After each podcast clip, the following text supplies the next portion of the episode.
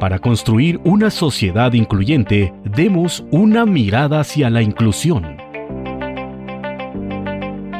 Radio Imer, la voz de Balún Canán, una emisora perteneciente al Instituto Mexicano de la Radio, presenta Una mirada hacia la inclusión, un programa para sensibilizar a la sociedad sobre la no discriminación hacia personas con discapacidad. Conduce Lucy Martínez.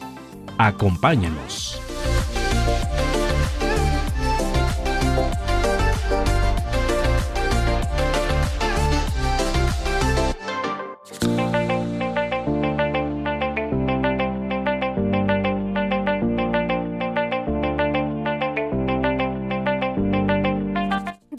107.9 FM y 540 de amplitud modulada. Muy buenas tardes, bienvenidos este lunes 22 de junio del 2020 a la emisión número 11 de su programa Una mirada hacia la inclusión, un espacio dedicado a fomentar la inclusión de las personas con discapacidad y la no discriminación.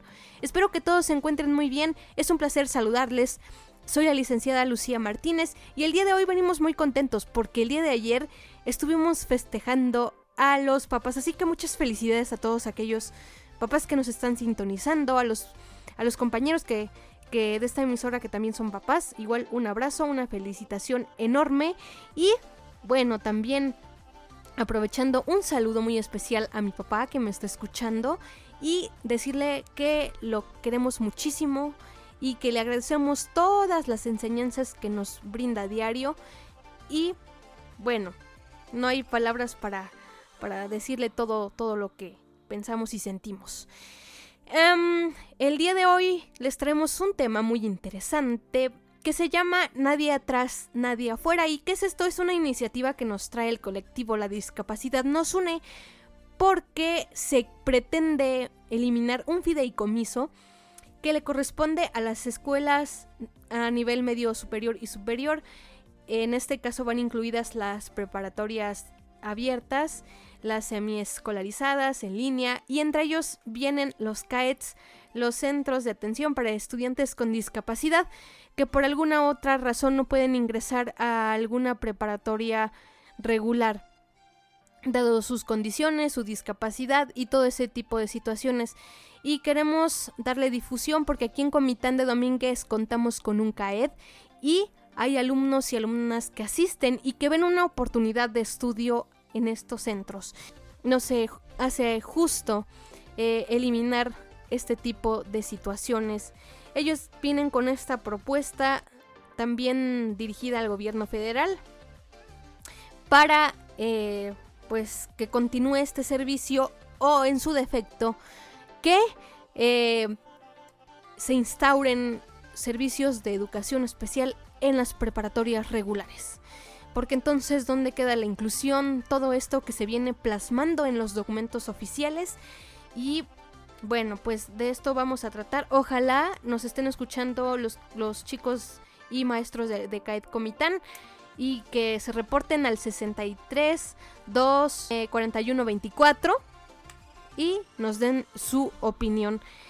Eh, un saludo para todos, por favor síganse quedando en casa, no salgan, y si salen, por favor, con protección, con cuidado, porque si nos cuidamos nosotros, estaremos cuidando a toda la comunidad. Dejemos a un lado el egoísmo y de verdad seamos solidarios con el otro. Así que ahora sí, sin más, acompáñenme a este tema tan importante. Nadie atrás, nadie afuera.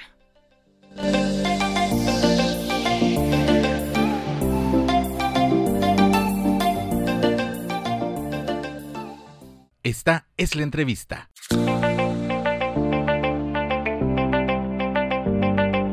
Amigos y amigas, ya estamos de regreso aquí en su programa Una mirada hacia la inclusión y el día de hoy eh, tenemos cabina llena, ¿cómo no? Porque vamos a abordar un tema muy interesante, una iniciativa que se viene promoviendo titulada Nadie atrás, nadie afuera, eh, hecha por la discapacidad nos une. Ahorita vamos a saber quiénes la conforman. Voy a presentar a todas y cada una de las integrantes. Nos acompaña eh, la maestra Paola Martínez Monroy. Ella es apoyo académico en el CAET número 4. Tenemos a Gabriela Galicia, la maestra, es responsable del CAET número 5. También eh, tenemos a Sabina Borja, ella es madre de familia de un estudiante de CAET CETIS 4. También tenemos a Itzel Hermida, representante del Comité de Discapacidad Nos Une. Y tenemos a Perla Marlene Castro, ella es directora del grupo en Foro Mujeres con Discapacidad Visual y también es representante del Comité de Inclusión La Discapacidad Nos Une. Muy buenas tardes, chicas, ¿cómo se encuentran? Gracias, Lu. Muchas gracias por la invitación y el espacio. Gracias a ustedes por por aceptar. Y bueno, cuéntenos, ¿cuál es la finalidad que tienen ustedes em, al estar aquí?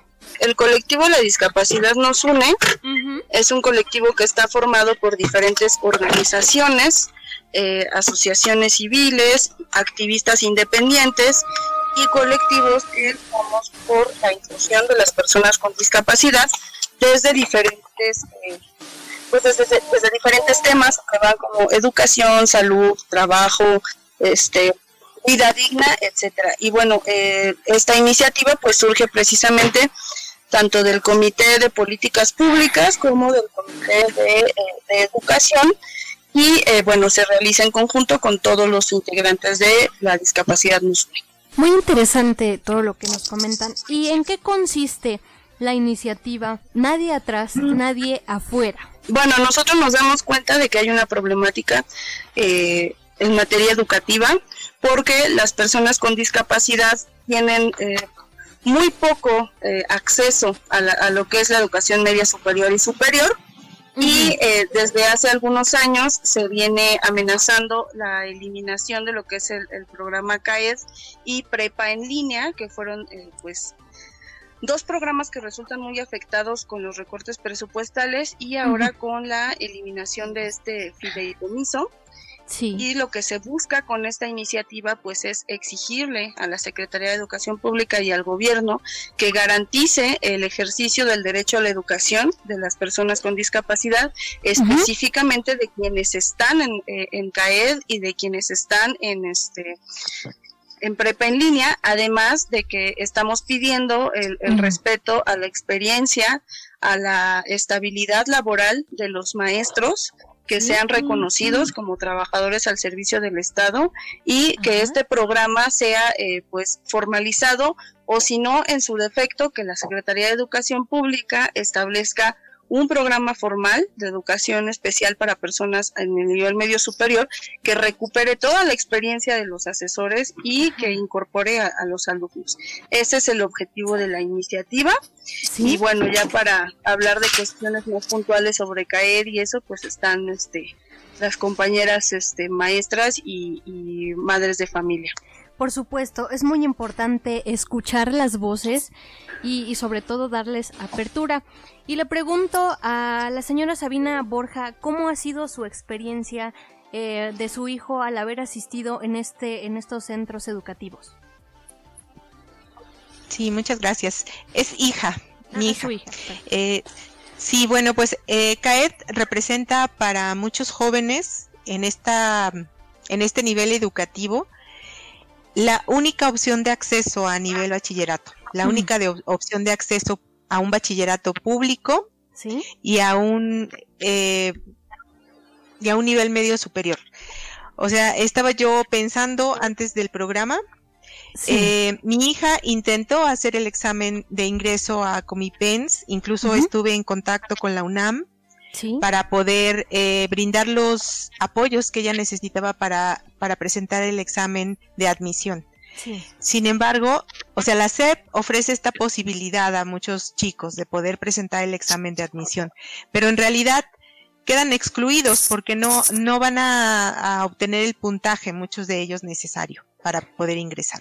Sobre Entonces, la... Perdón. Sí, decía, sobre todo porque los exámenes de admisión no están adecuados a las necesidades de los alumnos con alguna discapacidad. Simplemente eh, se, se, les aplica como si se les estuviera aplicando a una persona que no tiene ninguna discapacidad y desafortunadamente pues no, no, no adaptan los materiales, ¿cierto, señora Sabina? Es correctísimo. Más aún para las personas con discapacidad intelectual. Recuerdo que cuando ingresé a registrar a mi hija a la página de Comipens, eh, la discapacidad intelectual no existe dentro del combo de las discapacidades que uno puede seleccionar eh, como información general del alumno.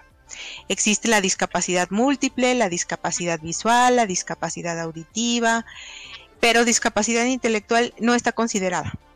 Entonces, este fue el primer obstáculo eh, al que me enfrenté, con el, por el que tuve que tener contacto directo con la UNAM para que se le prestara, o, bueno, para que se le diera el seguimiento a su solicitud como una aspirante con discapacidad.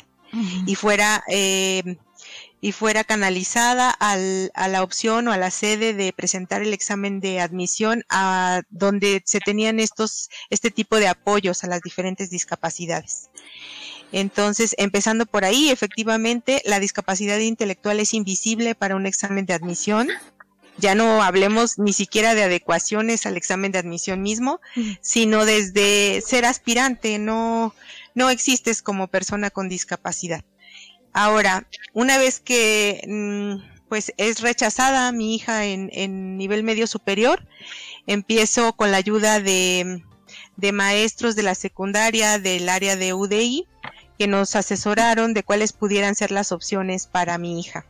Entonces, la SEP niega el acceso hacia, hacia el nivel medio superior en planteles de, este nivel regulares, pero ofrece una opción que es CAED, que si bien es un oasis dentro del desierto para muchas personas con discapacidad, tampoco es una opción que adapte los contenidos, tampoco es una opción que esté considerando la discapacidad intelectual como una realidad que debe ser atendida, como una realidad que, que, necesita maestros de educación especial que asesoren a los, a los maestros de las materias dentro de, de, CAED y que tampoco adapta la forma de evaluar el desempeño de un estudiante con discapacidad, sino que simplemente es no accedes a estas opciones regulares, accedes a estas que te ofrezco, pero tampoco son adaptadas. Lo único que libras es el examen de admisión. Imagínese, entonces, ¿dónde queda la educación inclusiva? ¿Dónde queda la educación especial? Es tremenda esta situación.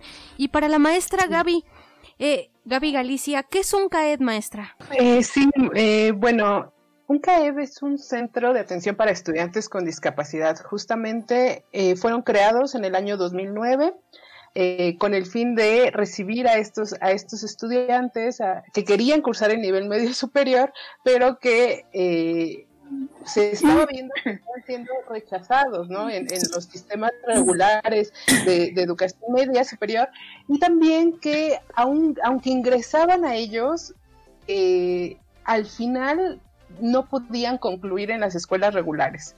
Eh, ¿Por qué? Bueno, porque pues no, obviamente no estaba adaptada la metodología, muchas veces eh, los maestros desconocían también, ¿no? Cómo, cómo adaptar sus materiales, etcétera.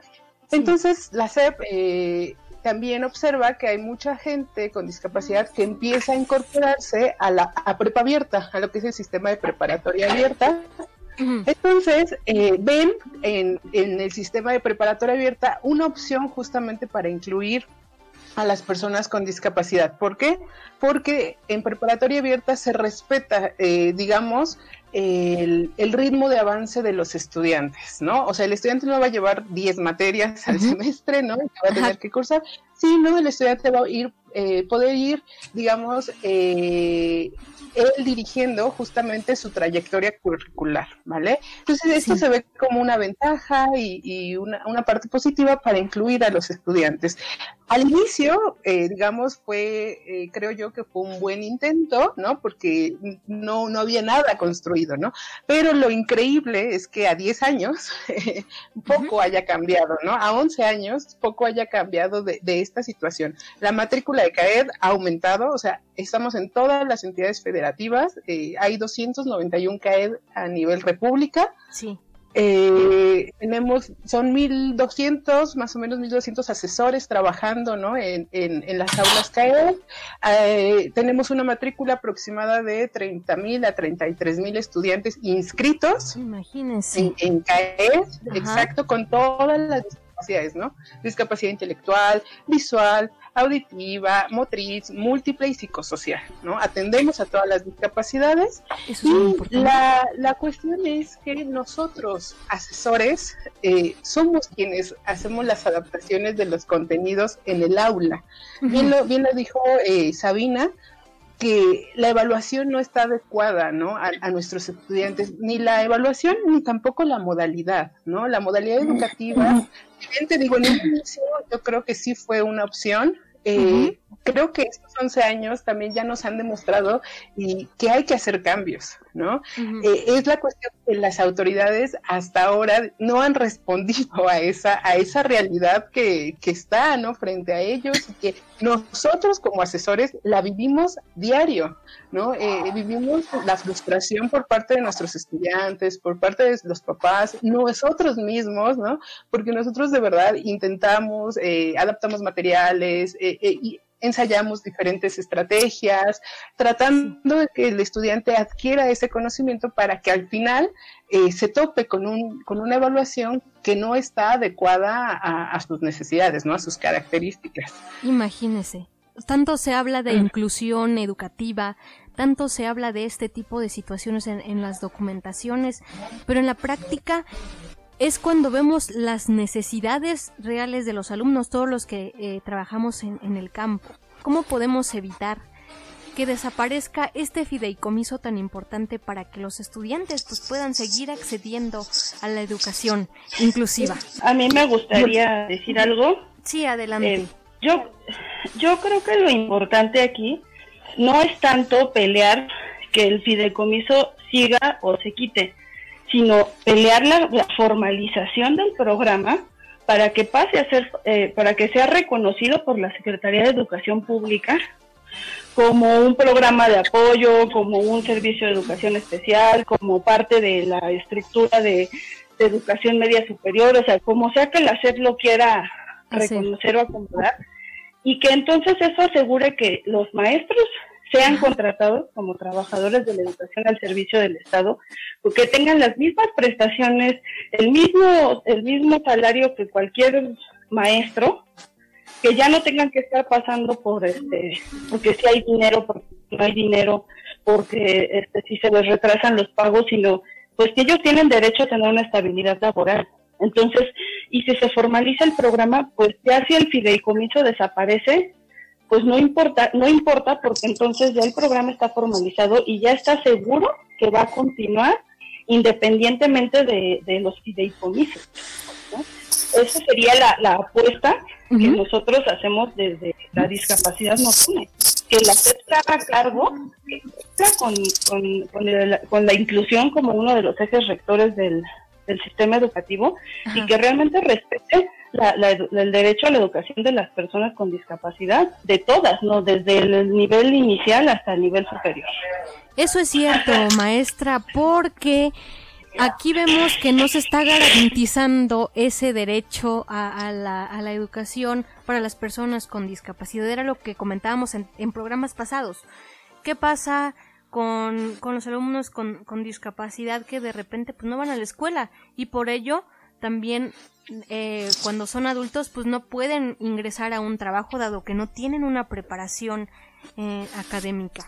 Entonces es muy importante darle, darle voz, darle difusión a este tipo de, de, situaciones, al menos para hacer eco, para que nos demos cuenta de la problemática que existe en nuestro país y, y bueno, lograr, lograr que, que estas personas que, que no tengan esa posibilidad de asistir a una escuela regular, pues tengan esta opción. Así es, Lucy. A mí me gustaría comentar sí, adelante, que esta, eh, esta situación que estamos viviendo actualmente en el país eh, surge desde abril. Eh, se nos avisa a través de la Secretaría de Hacienda que este fideicomiso se acaba. Pero más allá, como bien comenta Itzel, más allá de que lo eliminen. Se trata de formalizar realmente en estatutos que la educación para personas con discapacidad en nuestro país eh, pues va a ser respaldada y sobre todo como un derecho, ¿no? Somos sujetos de derecho las personas con discapacidad y no objetos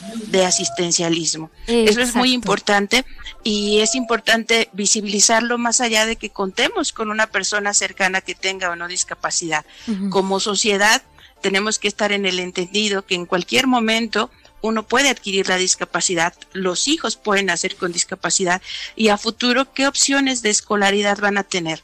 Entonces, si desaparecen las pocas que hay en nuestro país, pues vamos como el cangrejito, ¿verdad? Hacia atrás, en lugar de avanzar. Entonces necesitamos eh, que la sociedad también se concientice y se una a, respondiendo a la pregunta que decías, ¿qué, ¿qué, estamos haciendo? Bueno, pues a través de la discapacidad nos une este colectivo que existe desde hace ya algunos años a nivel eh, nacional.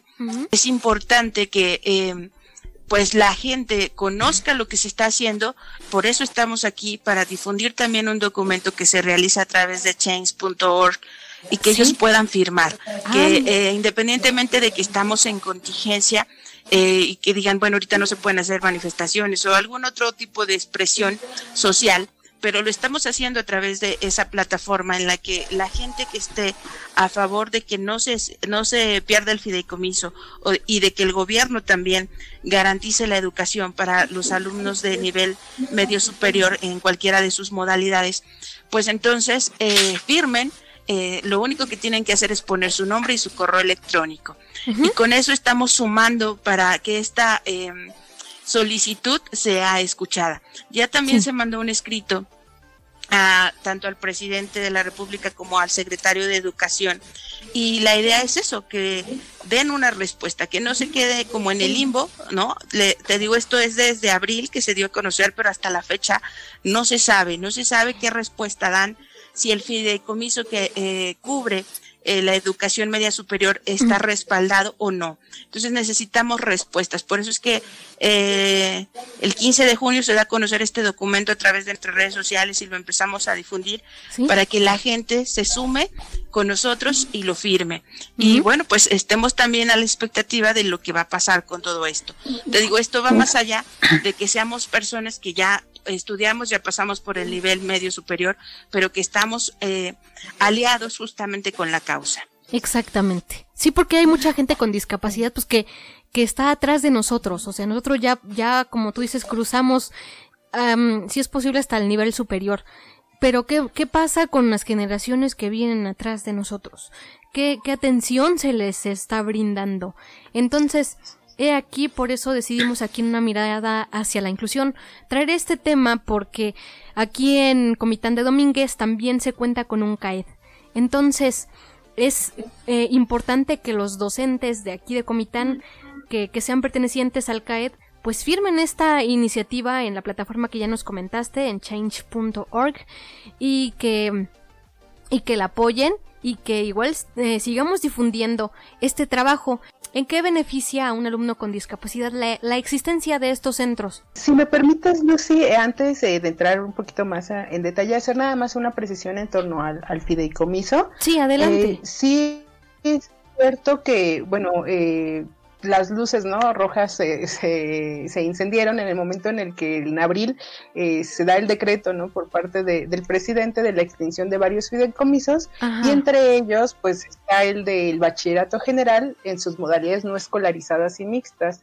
En este en este fideicomiso pues entran al final los los servicios que ofrece lo que es preparatoria abierta, ¿no? De, de, la Dirección General de Bachillerato y que por consiguiente obviamente afecta a los centros de atención para estudiantes con discapacidad al, al depender los CAED de la parte operativa, y de la parte académica de prepa abierta. ¿Qué me refiero con la parte operativa? Pues que si un alumno necesita una credencial, si un alumno necesita un historial académico, si necesita tramitar su certificado, nosotros tenemos que mandar toda esa solicitud de información a preparatoria abierta que está aquí centralizada en la Ciudad de México. Sí. Entonces, y estas personas no está, eh, bueno, las personas que dependen directamente del fideicomiso no, no, no tienen ahorita seguro su trabajo, ¿no? No, no, hay eh, una, seguridad, digamos, todo eso, todos esos trámites se detienen.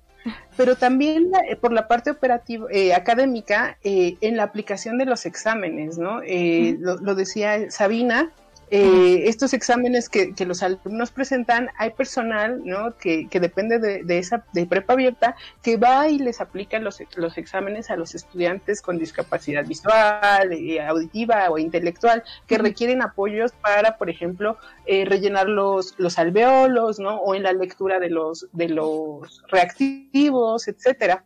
También, además de, todo esto, hay otras áreas que dependen también de ese fideicomiso y que atienden a personas en otras situaciones de vulnerabilidad. Por ejemplo, los centros penitenciarios, ¿no? Hay gente que, que eh, en, reclusión que está concluyendo su preparatoria abierta y también depende de este servicio de preparatoria abierta.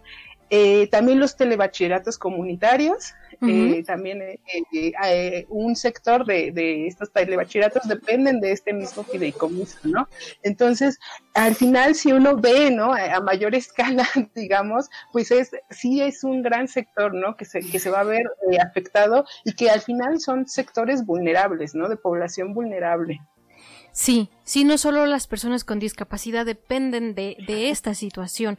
Entonces, eh, sí es muy importante eh, que estos, a esto se le dé continuidad, que a los trabajadores de educación especial, en este caso los docentes, se les, se les brinde una mayor seguridad, porque serían pues varios empleos que se quedarían perdidos y bueno, y más con esta situación que estamos pasando, pues se va a ver la, economía de las familias eh, muy, muy complicada.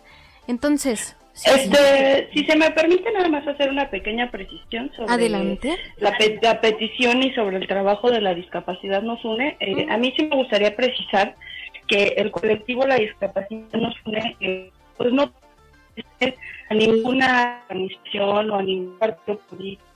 Que esta petición no se lanza como con la intención de, de, sacar algún tipo de provecho político en la discapacidad, porque somos o, personas con discapacidad o familiares de personas con discapacidad o creadores que pues tenemos este genuino interés en que se respete el derecho de la pero creo que sí es importante aclarar que pues no hay ninguna otra eh, intención o ningún otro objetivo eh, oculto en, el que se esté pidiendo el apoyo para para firmar esta, esta petición sería todo.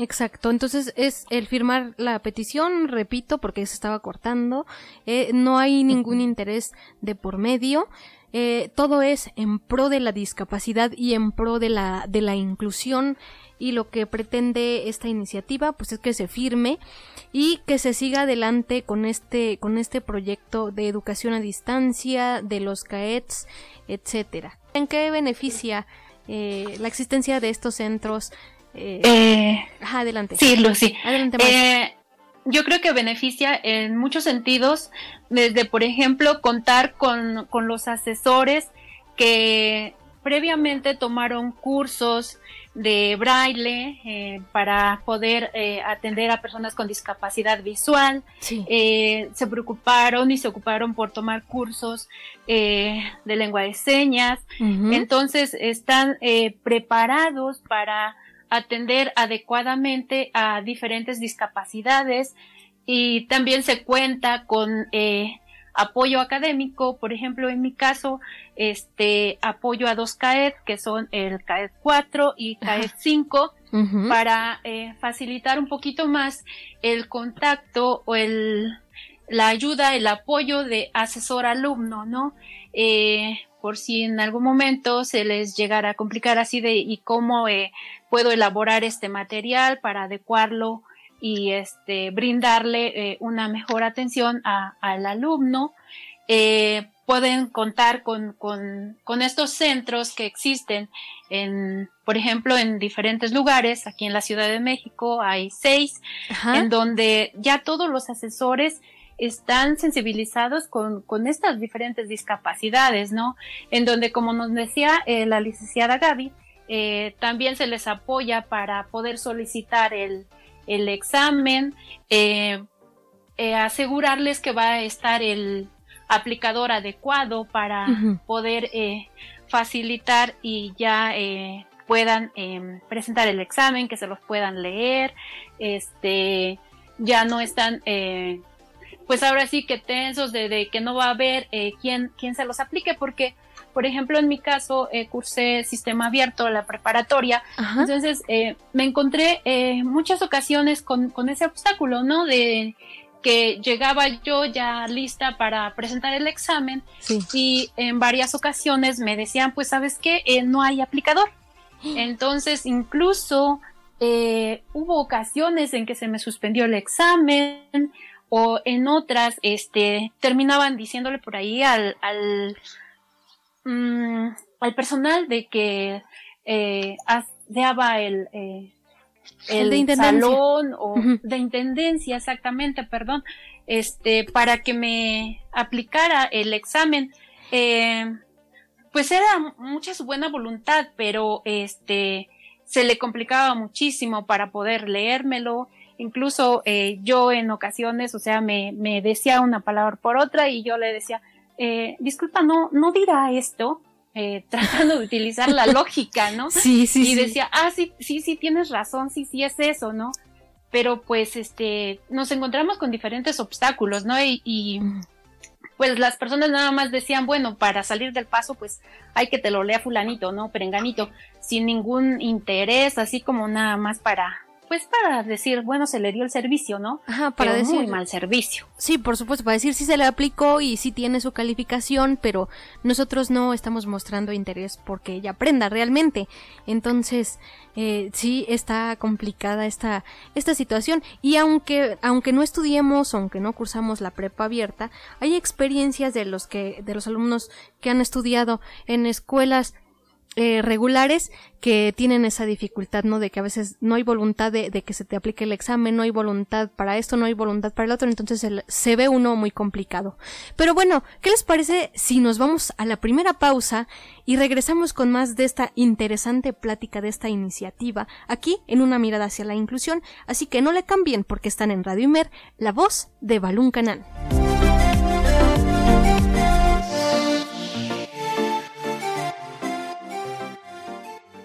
La participación es un derecho, no un privilegio. Continuamos. Y ya estamos de regreso aquí en su programa Una mirada hacia la inclusión. Estamos hablando sobre la iniciativa Nadie atrás, nadie afuera, eh, realizada por la discapacidad Nos Une. Y bueno, regresamos ya aquí con nuestras con nuestras invitadas de honor. La verdad que es un placer tener cabina llena aquí en el IMER. Y bueno, continuamos con los beneficios que tienen los, los, los CAETs eh, para las personas con discapacidad. Adelante quien quiera tomar el, micrófono. Eh, yo, eh, uno de los principales beneficios que las familias percibimos de la existencia de CAET es que nuestros hijos cuenten con un espacio de interacción social donde se respetan las diferencias. la convivencia entre iguales, eh, por ejemplo, en el caso específico de mi hija y de muchos de sus compañeros que han compartido sus experiencias de inclusión educativa en escuelas regulares en niveles eh, anteriores a, bachillerato. Eh, realmente el desarrollo y la interacción social que, que alcanzan los chicos en CAET es, de verdad, es una fuente de felicidad total para las familias.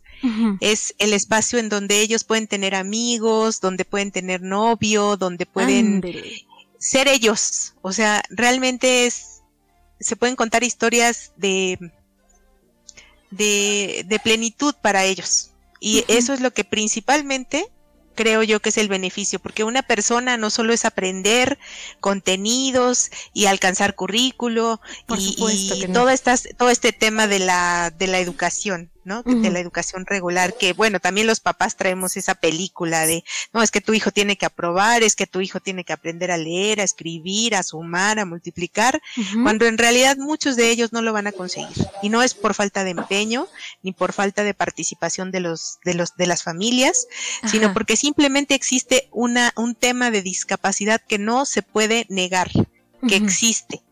Entonces, y que no va a desaparecer ni por voluntad, ni por empeño, ni por ninguna circunstancia, ¿no? Entonces, yo creo que el beneficio principal es poder tener este espacio de respeto a las diferencias, de convivencia entre iguales. Y si bien también la carga escolar para muchas de las discapacidades que yo creo que eh, en el caso de la discapacidad intelectual los contenidos no están adaptados. Los contenidos llegan así tal cual a los alumnos y les causa una frustración tremenda. Entonces, si bien eh, los contenidos no están adaptados, la carga escolar sí, se respeta el ritmo de cada estudiante, el ritmo de aprendizaje, el estilo. Muchos de los profesores de CAET son psicólogos o pedagogos eh, que entienden el tema de la discapacidad y que de alguna forma eh, creo yo desde la perspectiva de, familia, creo yo que sí integran estos grupos interdisciplinarios que ofrece la educación regular en, niveles anteriores, como primaria y secundaria, donde si bien, bueno, siempre le falta una patita ahí al equipo interdisciplinario, les falta el psicólogo, les falta la maestra de educación especial, o hay cierta resistencia de los directores de la, de la parte regular para trabajar en conjunto, Eso es muy pues siempre e, es, es, alentador que se ofrezca esta opción, ¿no? Sin embargo, en el caso particular de mi hija y de muchos de los alumnos, sí puedo eh, comentar que han sido historias difíciles de integrar a los jóvenes o a los niños en, en, en primaria y secundaria y que vienen de una, de una sensación de falta de, de capacidad, de nunca ser suficientes, ¿no? Entonces no se entiende esa parte de que, las, de que la discapacidad existe y entre menos evidente sea la discapacidad, menos comprendida es, ¿no?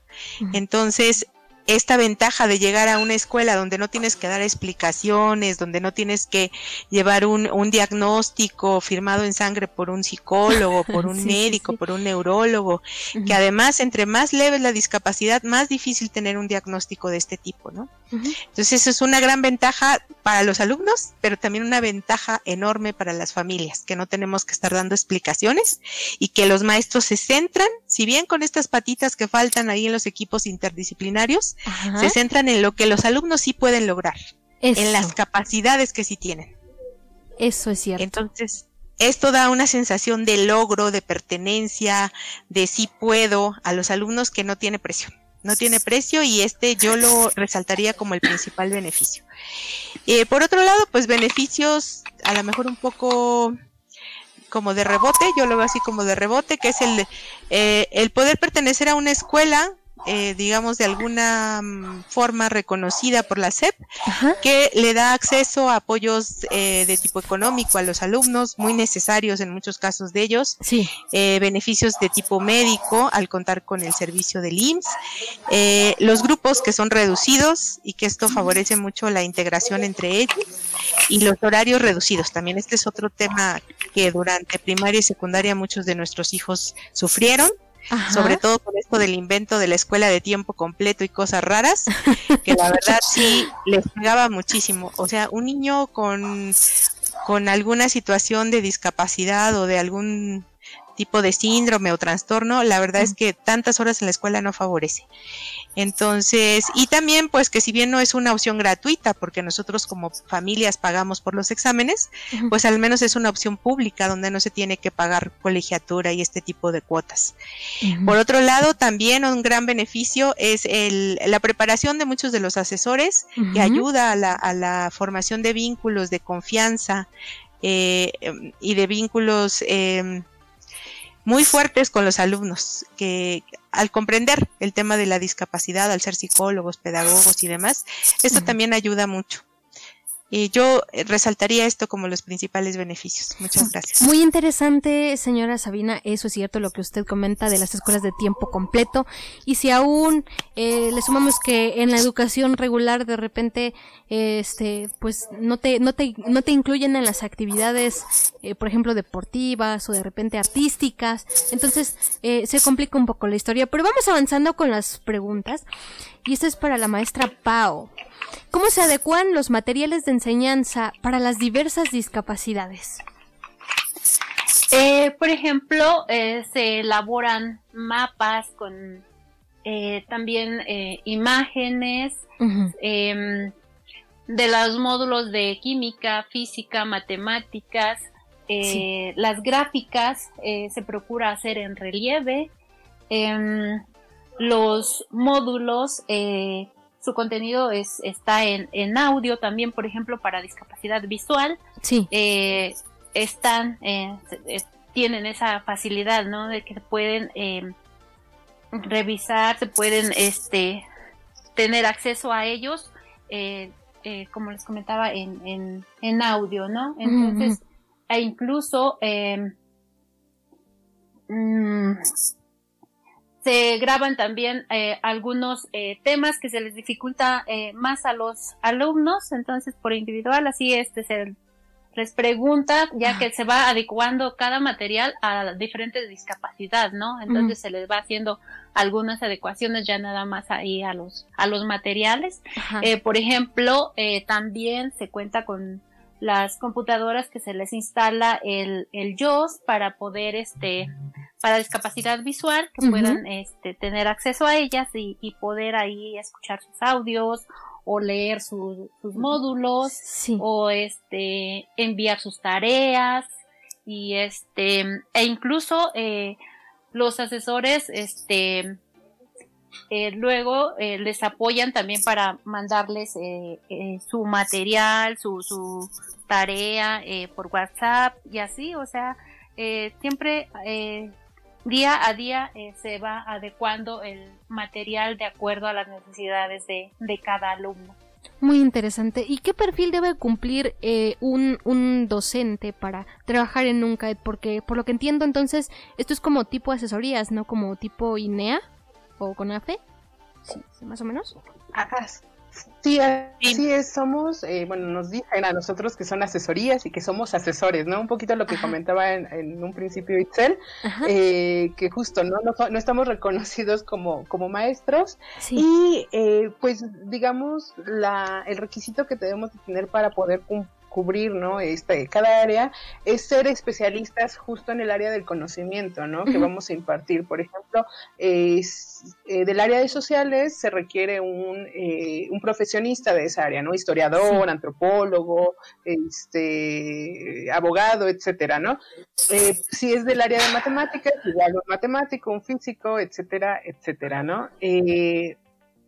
Precisamente porque, bueno, no, no estamos nosotros, CAED está como en el límite, como en el en la frontera entre lo que es el sistema eh, un poco, digámoslo, semiescolarizado y irregular, ¿no?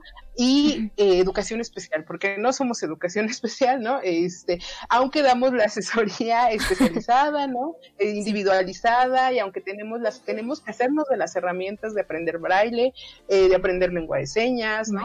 Y no solamente eso, ¿no? Sino al final es yo en este tiempo que he estado en cada, cada alumno es un mundo, o sea, realmente es una tú tienes que conocer a tu alumno para saber cómo aprende, para saber sus intereses, porque también esto que decía Sabine es bien importante conectar con el alumno, ¿no? Sí. Em, y eso es un trabajo, ¿no? Que, que lleva tiempo, que, que, al final a lo mejor no somos psicólogos o no somos educadores especiales, pero siento que sí debemos de tener esa sensibilidad, ¿no? Como lo dijo Pau, ¿no? O sea, la gente que está en CAED de verdad es gente porque le gusta estar ahí, porque le gusta el trabajo, porque le gusta el contacto con los estudiantes y porque quiere aportar, ¿no? Porque de verdad, historias hemos visto y hemos escuchado muchísimas de estudiantes que, que en los sistemas regulares padecieron, o sea, padecieron el sistema regular, ¿no? Sí. Y que en CAED llegaron eh, como dice, eh, con una poca autovaloración, ¿no? Porque por todo esto que les venían diciendo, ¿no? Desde, desde los sistemas de, de primaria, ¿no? Secundaria, y que llegan con nosotros y es trabajar todo, o sea, no solamente los contenidos, sino es trabajar en autoestima, es trabajar en su socialización. Y, y es un trabajo que, que al final este, este equipo interdisciplinario que se va armando, ¿no? Este, pues, pues va, va trabajando en conjunto al final para que ese estudiante no solo llegue y pase su módulo, ¿no? Sino al final que ese estudiante logre insertarse, ¿no? En la sociedad, que, que, que, pueda, ¿no? Este, ir y venir de su casa solo, ¿no? Para eso, para nosotros es un logro, ¿no? O sea, para los papás, porque llegan al, al CAED sin poder ir y venir, ¿no? De su casa y de repente, o sea, con el trabajo que se empieza, que se empieza a hacer de, de familia, de compañeros, de, asesores, lo logran, ¿no? Entonces, todo eso, eh, digamos que, que, va abonando, ¿no? al final de la educación de, de los chicos. muy interesante. Entonces, eh, como decía en un artículo que, que, me compartieron, un millón de, más, más de un millón de estudiantes con alguna discapacidad requieren de este servicio.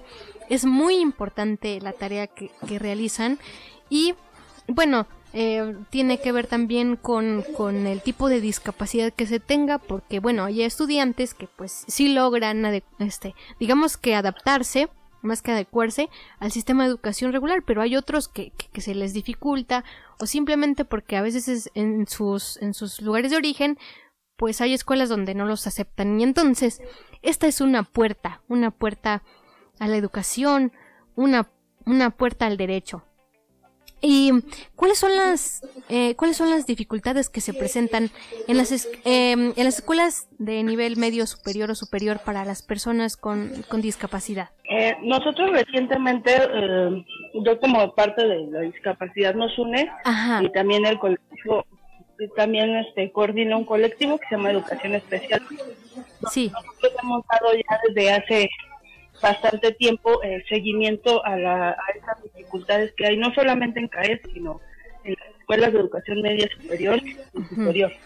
Eh, nos dimos cuenta de que, bueno, las estadísticas, las cifras oficiales nos dicen que la escuela es como un filtro para las personas con discapacidad. Ajá. Eh, de los de los 10 que ingresan a preescolar, este, únicamente uno, y eso con suerte, llega al nivel superior. Todos se van quedando en el camino. Eh, el, porcentaje de alumnos que llegan al nivel medio superior y luego al superior es menor al, al 15% de los que ingresan a, primaria, por ejemplo, ¿no? Sí. Entonces, esto quiere decir que las, escuelas no, no se están fortaleciendo las trayectorias escolares de las personas con discapacidad, porque no sirve de garantizar que existan servicios educativos para personas con discapacidad a nivel eh, medio superior y superior si no se fortalecen los de educación básica que permitan precisamente a estas personas pues pasar de uno a otro, ¿no? O sea, ahí es donde tienen que este, fortalecer estas trayectorias escolares. En el nivel medio superior, pues aparte de, de CAED y de prepa en línea, que son dos opciones eh, para personas con discapacidad, PREP en línea no propiamente, pero eh, pues, la, modalidad permite a muchas personas, sobre todo con discapacidad motriz, pues el poder terminar su bachillerato. Pero es preocupante que se estén desmantelando estas opciones, que se esté amenazando con, con eliminarlas, porque pues si a nivel medio superior no hay un, un programa sólido, pues menos van a llegar estos chavos al nivel superior. Y no porque no puedan o porque no quieran, sino porque es la propia, es el propio sistema quien les está eh, pues cortando las alas, ¿no?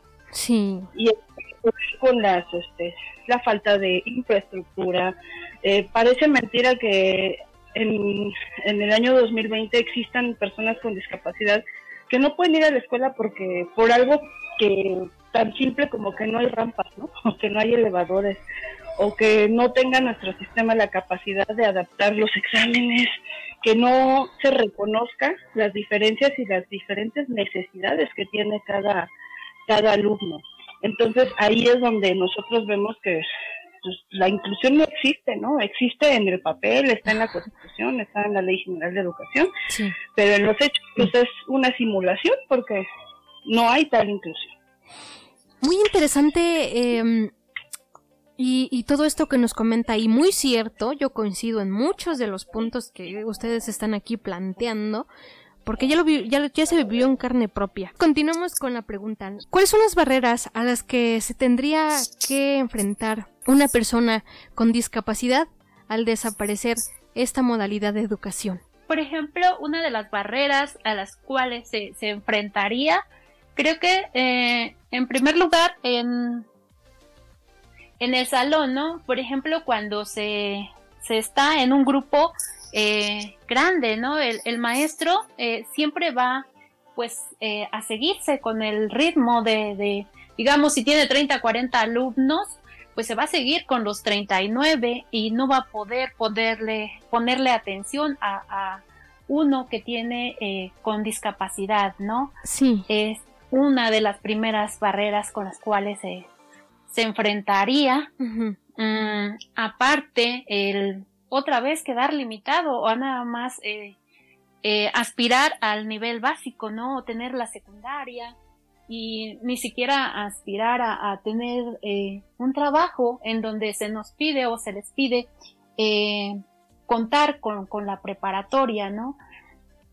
ya que antes de que existiera este programa CAED, pues la inmensa mayoría se quedaban nada más hasta hasta secundaria, ¿no? Puesto que eh, no hay la accesibilidad eh, para poder cursar en nivel medio superior, puesto que desde que llega uno a, solicitar el, servicio, eh, incluso los directores de las instituciones dicen, pues no, no sabemos cómo poderle brindar ese apoyo, esa ayuda al, al, alumno con discapacidad, ¿no? Entonces, creo que nuevamente habría muchas limitantes para cualquier persona con discapacidad, con cualquier discapacidad.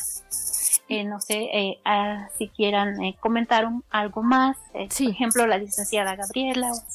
Sí, adelante, adelante, quien guste. Sí, pues eh, justamente es que el sistema eh, de, media superior no está, no está listo, ¿no? Para los estudiantes con discapacidad. Desafortunadamente, eh, pues sí, la inclusión, bueno, como nos las venden, ¿no? Es obviamente el ideal al que todos queremos llegar, ¿no? Este, esta sociedad sin barreras, una escuela sin barreras de todo tipo, ¿no? No solamente física, sino, sino también de, pensamiento. Muchas veces yo creo que la, la, la barrera que más pesa es esta, ¿no?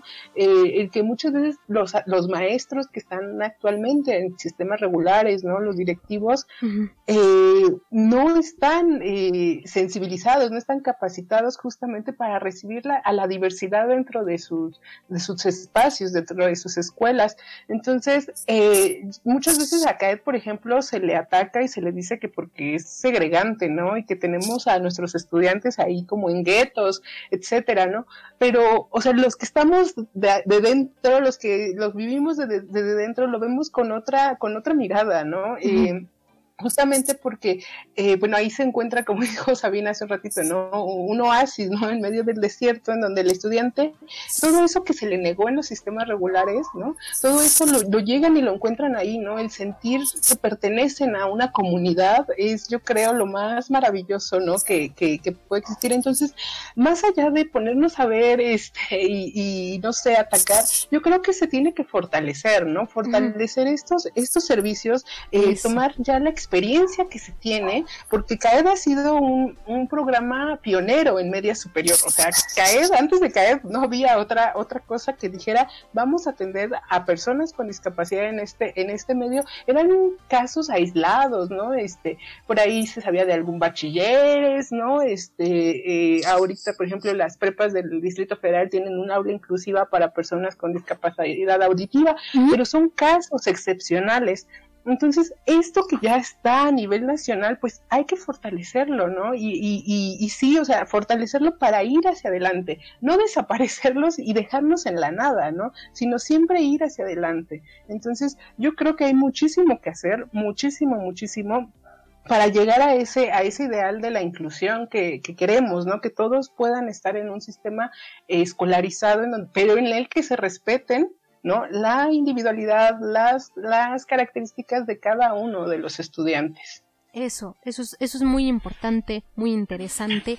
Todo esto que nos comentan y como, como, eh, como comentan, eh, realmente no es excluir, no, no se trata de eso, sino se, se está atendiendo a las necesidades de otros alumnos que por X o Y situación no, no pueden estar en una escuela regular dado que no hay adecuaciones, dado que los exámenes no están adaptados, debido a que a veces las discapacidades son un poquito más profundas o simplemente también depende mucho del contexto.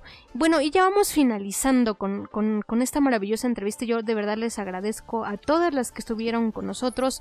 Pero díganos cómo los podemos localizar, dónde los podemos encontrar. Ya nos despedimos. Básicamente, pues nos pueden encontrar a la discapacidad nos une a través de las redes sociales, Facebook, Twitter e Instagram y nos encuentren así como la discapacidad nos une, justamente para unirse a pues el, el voto a favor de que siga eh, avanzando nuestra educación, de que podamos también firmar a través de ese organismo de change.org la solicitud y que la educación eh, esté garantizada para todo mexicano independientemente de eh, su edad y que podamos también eh, unirnos a favor de la inclusión, ¿no? No solamente en la temática de educación que ahorita compete por parte del Comité de Educación y de Políticas Públicas, sino en general.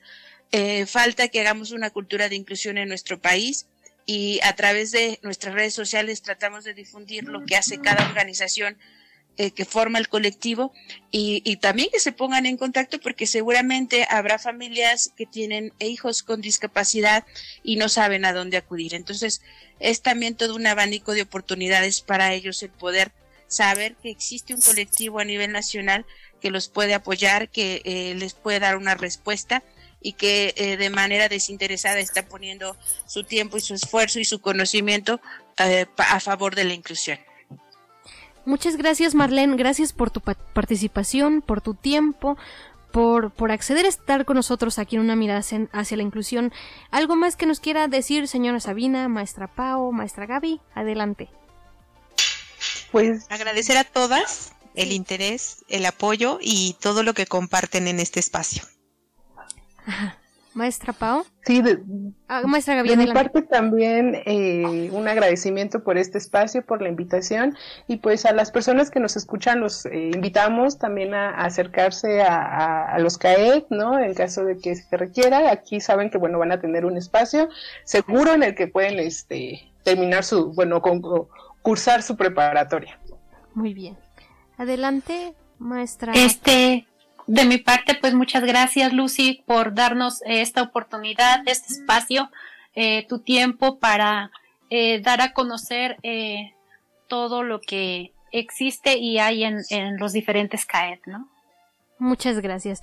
Em, maestra Itzel, adelante, la escuchamos.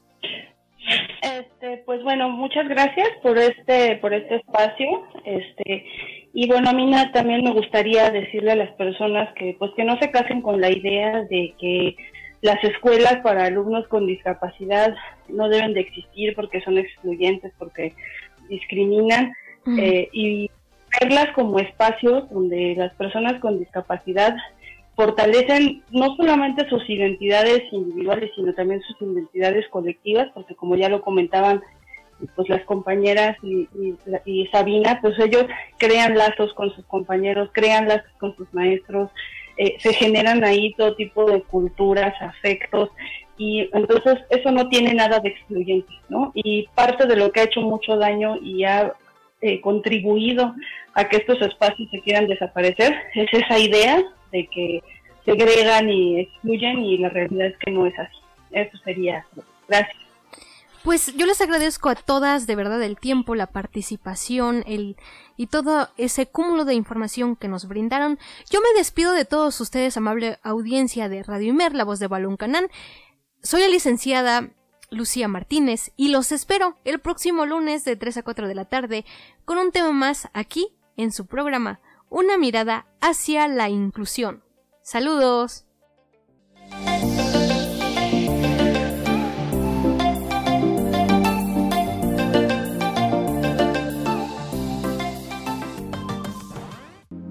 Radio Imer, la voz de Balún Canán, una emisora perteneciente al Instituto Mexicano de la Radio, presentó Una mirada hacia la inclusión. Juntos, ayudemos a conformar una sociedad incluyente. Escúchanos en la próxima emisión de una mirada hacia la inclusión.